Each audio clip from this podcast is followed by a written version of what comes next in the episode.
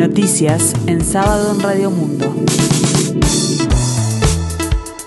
Informa Gustavo Pérez de Rueta.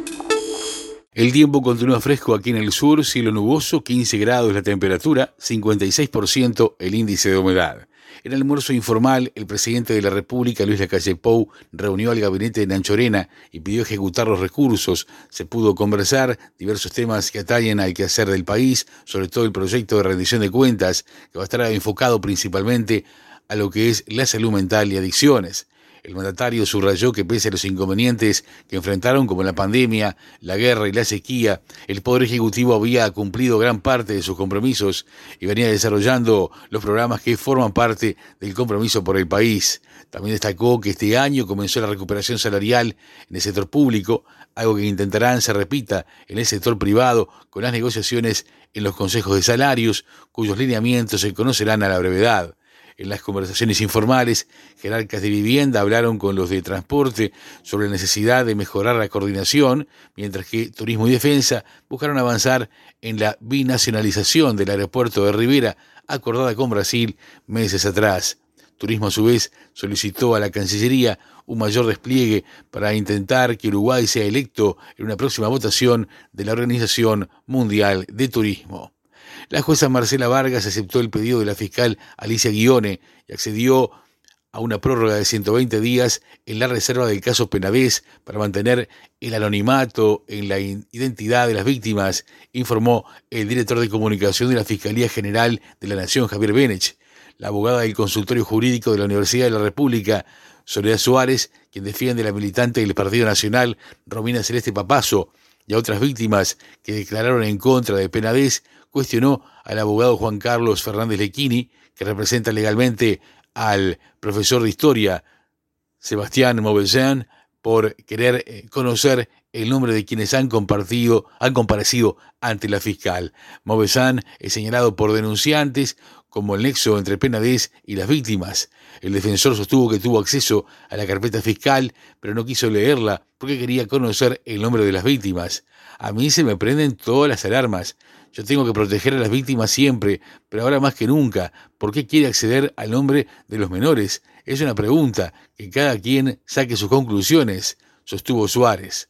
Tanto el fiscal de la causa como la jueza entendieron que hay un riesgo cierto para las víctimas si se revelara su identidad, explicó Benech, quien destacó que se puso a disposición de las defensas el testimonio de las víctimas, pero preservó su identidad. La fiscal analizará en los próximos días pedir medidas cautelares o solicitar la formalización de la investigación contra el senador, lo que en cualquiera de los casos implicará el pedido de desafuero del Senado.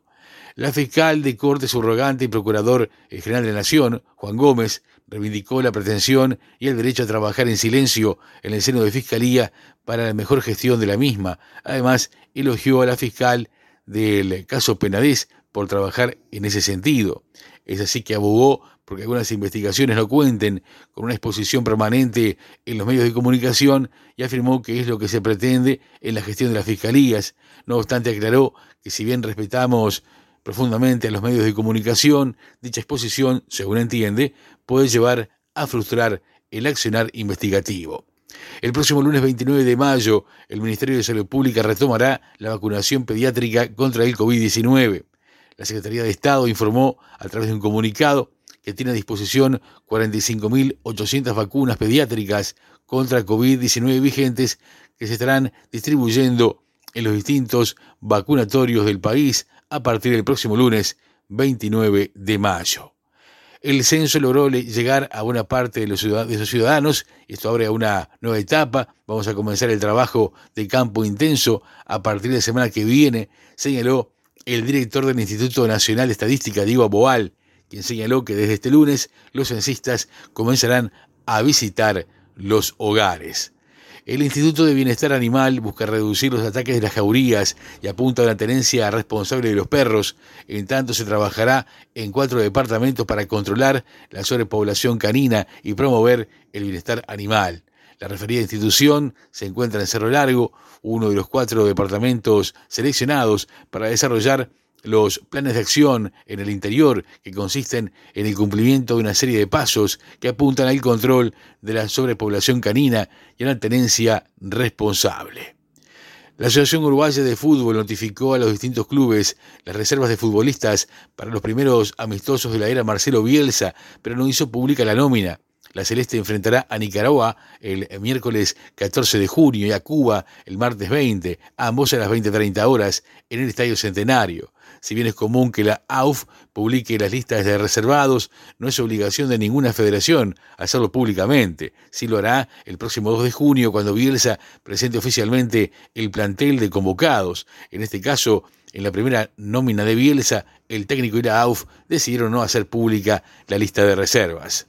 Este domingo España elige alcaldías y 12 gobiernos de comunidades autónomas en una votación que también funciona como ensayo para las elecciones generales. Antes del 10 de diciembre España deberá votar para elegir un nuevo gobierno. Con esas elecciones en el horizonte, las municipales de mañana sirven a los partidos para medir fuerzas y ensayar alianzas que podrían recrear después en el plano nacional.